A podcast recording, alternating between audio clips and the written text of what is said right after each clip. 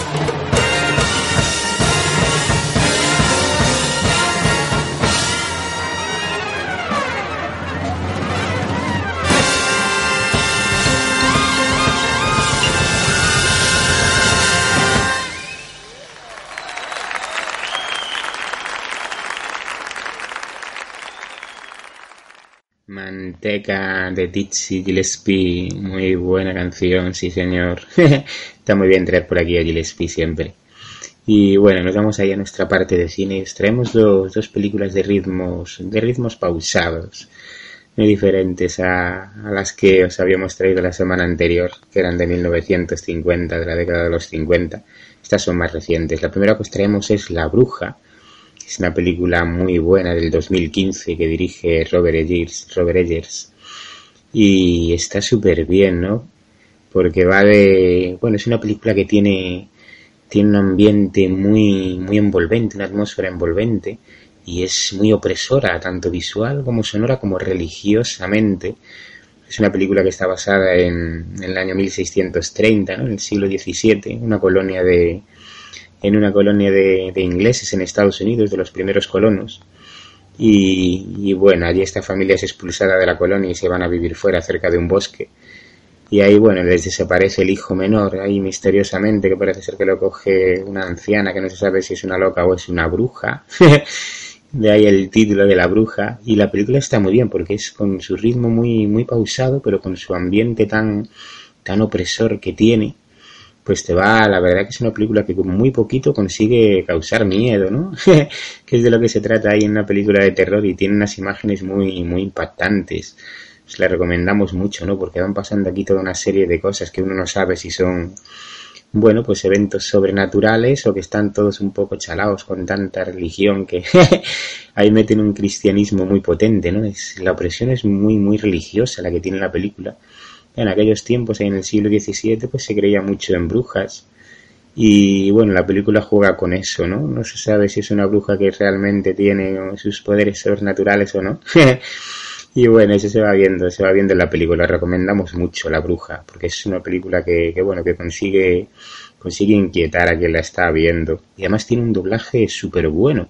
Nosotros, bueno, nos fijamos mucho en esto de, de los doblajes, a veces las vemos en, en versión original ahí subtitulada, ¿no? Pero esta tiene un, doblaje grandioso. ¿no? no lo he visto en versión original, pero seguro que también está, está genial en original, claro.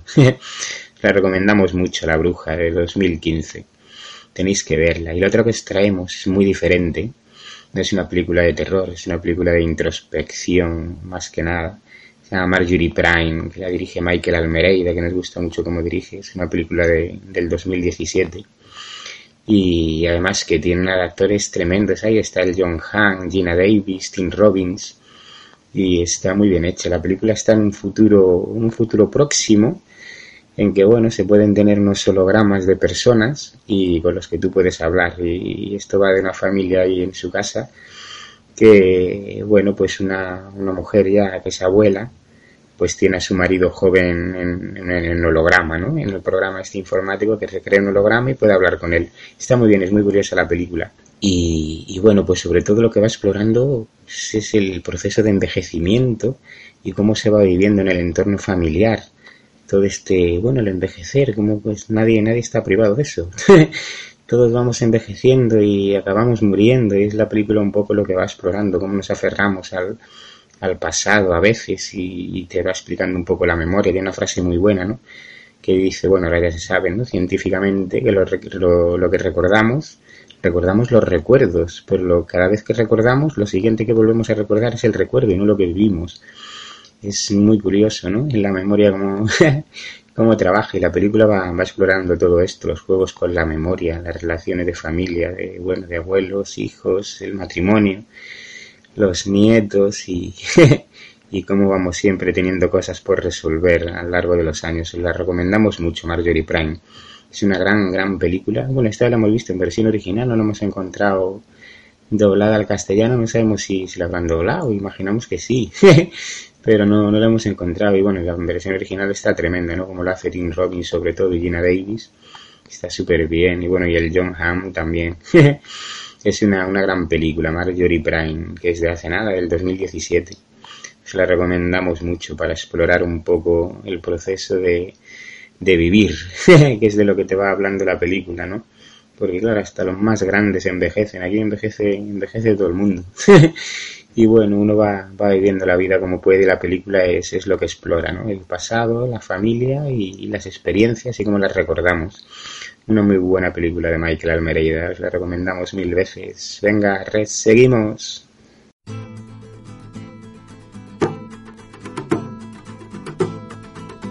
There is a war between the rich and poor, a war between the man and the woman. There is a war between the ones who say there is a war and the ones who say that there isn't. Why don't you come on back to the war? That's right, get in it. Why don't you come on back to the war? It's just beginning. Well, I live here with a woman and a child. The situation makes me kind of nervous. As I rise up from her arms, she says, I guess you call this love, I call it service. Why don't you come on back to the war? Don't be a tourist. Why don't you come on back to the war before it hurts us? Why don't you come on back to the war? Let's all get nervous. Cannot stand what I become. You much prefer the gentleman I was before. I was so easy to defeat, I was so easy to control. I didn't even know there was a war. Why don't you come on back to the war? Don't be embarrassed. Why don't you come on back to war? You can still get married. There is a war between the rich and poor, a war between the man and the woman. There is a war between the left and right, a war between the black and white, a war between the odd and the even. Why don't you come on back to the war, take up your tiny burden? Why don't you come on back to the war, let's all get even. Why don't you come on back to the war? Can you hear me speaking?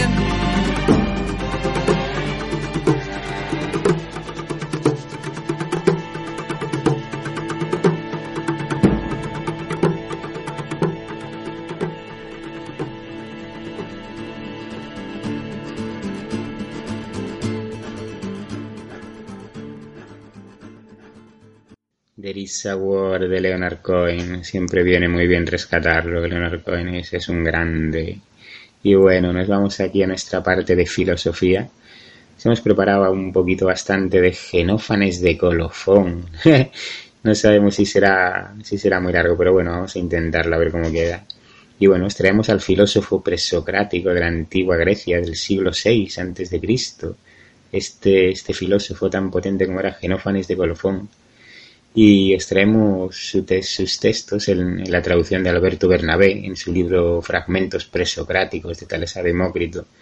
Es nuestro libro de cabecera de los presocráticos, os lo recomendamos mucho ¿eh? porque está muy bien.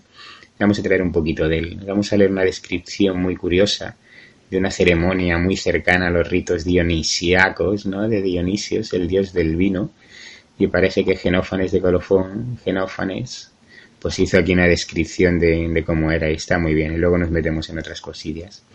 Él decía, ahora está limpio el suelo y las manos de todos y las copas. Uno ciñe trenzadas coronas y otro pasa en un cuenco un ungüento fragante. Se yergue la crátera repleta de alegría y hay más vino dispuesto que asegura que jamás va a traicionarnos. Dulce como la miel, qué bueno eso, ¿no? El vino que jamás va a traicionarnos. como lo veían estos dionisíacos de antes, qué bueno. Dice dulce como la miel en los cántaros, aromado de flor. En el centro expande el incienso su incruento aroma. Fresca está el agua, grata, cristalina. A nuestro alcance hay rubios panes y una mesa respetable, cargada de queso y miel en abundancia. El altar en el centro está cubierto por doquier de flores, y el canto y el ambiente de fiesta se adueñan de la casa. Mas, antes que nada, deben los hombres entonar, contentos en honor de un dios, imaginamos que Dionisio, bueno, u otro, un himno de temas respetuosos y de palabras puras.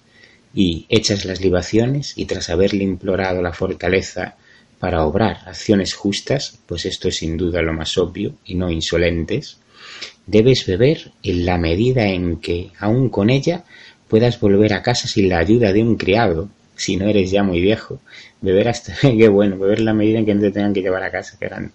Y decir, si no eres ya muy viejo, y alabar al hombre que, aun bebido, manifiesta su valía, en la forma en que su memoria y su tono se orientan a la virtud, y no ocuparte de las luchas de titanes, gigantes y centauros, invenciones de la gente del pasado, ni de violentas refriegas, temas en los que no hay nada de provecho, sino tener siempre con los dioses la debida, la debida reverencia.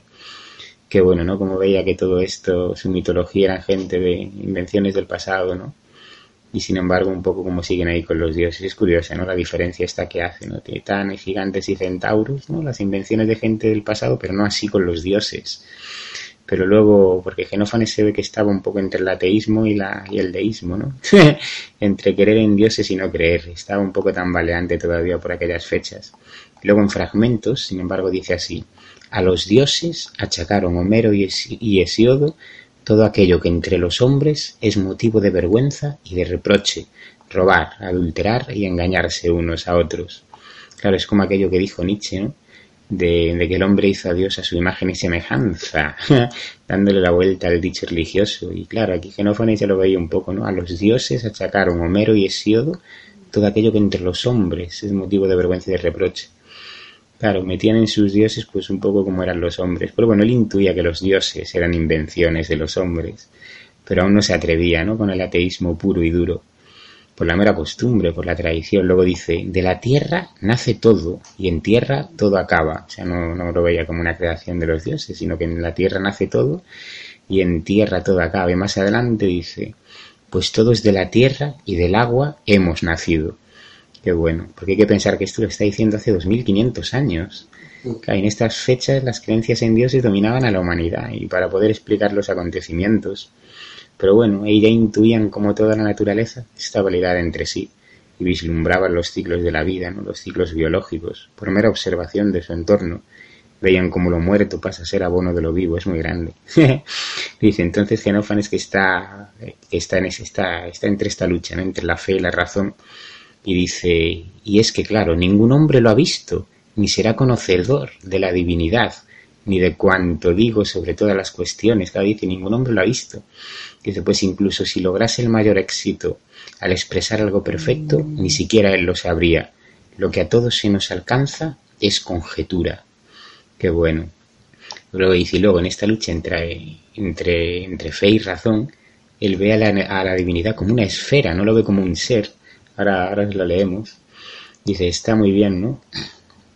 porque como se, se, iban desligando un poco de las creencias que tenían, dándole otra visión más acorde a la razón que, a la fe.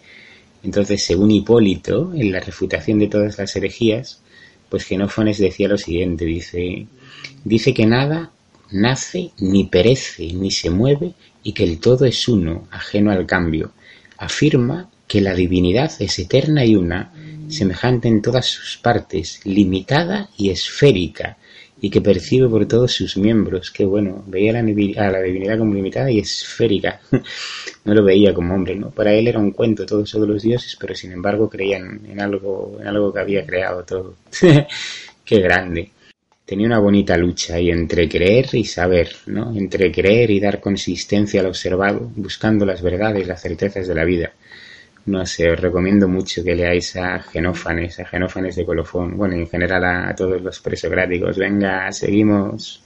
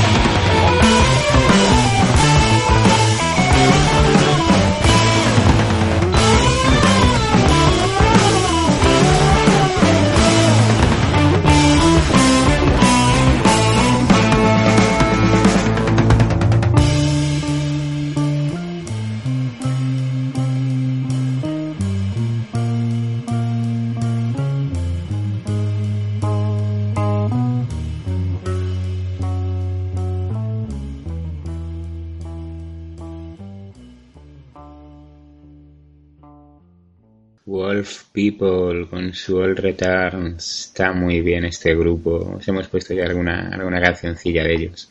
Está muy bien. Y, y bueno, os traemos una noticia de ciencia que nos ha llamado mucho la atención. Y es una noticia desde el IPE, desde el Instituto de Biología Evolutiva, y que dice los pueblos de las estepas llevaron las lenguas indoeuropeas al sur de Asia, al sur de Asia hace unos 3.500 años. Y bueno, esto es algo con lo que ya se hipotetizaba antes de todo el transcurso de, del recorrido que hicieron las, las lenguas indoeuropeas, como, como la nuestra, como el sánscrito indio, que proceden todos de, bueno, de, la, de la, de la misma raíz común de la raíz indoeuropea, ¿no? Y es muy curioso, ¿no? Como estamos, como el latín y el griego y todas estas lenguas con el, con el sánscrito, pues están, están emparentadas entre sí. Y ahora pues lo han, des, bueno, lo han, lo han confirmado, digamos, genéticamente, está muy bien. Y lo dice la noticia, dice, los pueblos de las estepas, situadas entre el mar Caspio y el, Parne, y el mar Negro, extendieron las lenguas indoeuropeas por el centro y sur de, A- y sur de Asia hace entre 4.000 y 3.500 años. Claro, que hace nada, qué increíble. Y lo dice con, con 523 muestras prehistóricas, se trata del mayor estudio genómico antiguo realizado hasta la fecha. Gracias a una, a una amplia colaboración interdisciplinar internacional liderada por la Universidad de Harvard, los investigadores han contextualizado los resultados genómicos mediante registros arqueológicos, lingüísticos e históricos. Qué bueno, ¿no? Que la genética se meta aquí por el medio de los estudios de historia. Bueno, ya hace tiempo, pero bueno, cada día más. Está muy bien. Y dice, según este estudio, los descendientes de los pueblos Yamnaya, de las estepas, eh, los pueblos los pueblos de las estepas, que llegaron a la península ibérica a través de Europa a partir de hace 5.000 años y que propagaron el lenguaje indoeuropeo por el continente, también llevaron el sánscrito, la lengua clásica de la India, al sur de Asia. Es que es muy bueno que estén emparentadas. Bueno, ahora dice, gracias a este estudio hemos podido desentrañar el complejo patrón de migraciones que han conformado la diversidad genética de Asia Central y del subcontinente indio.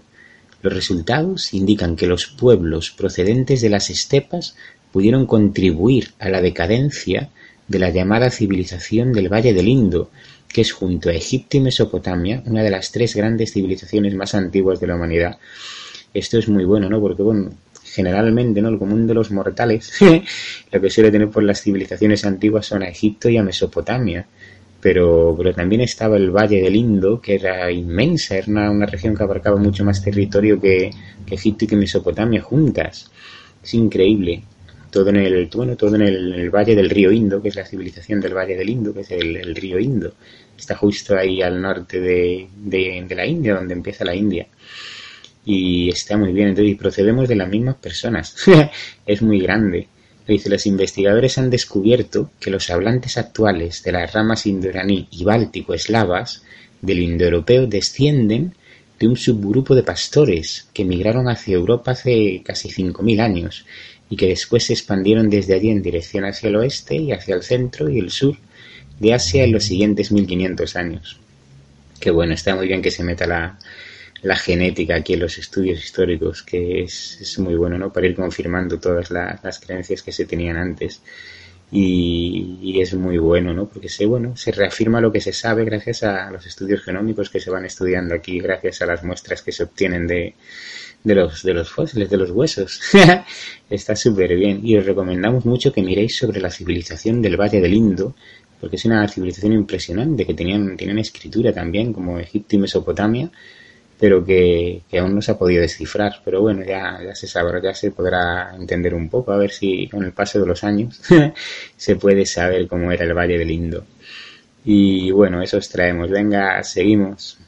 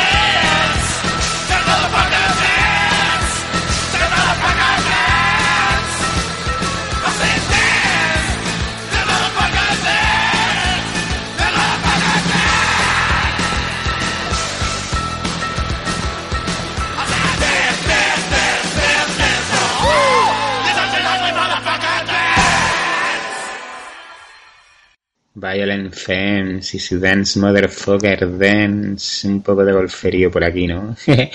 Está muy bien. Y nos vamos con otro, otro golfete también.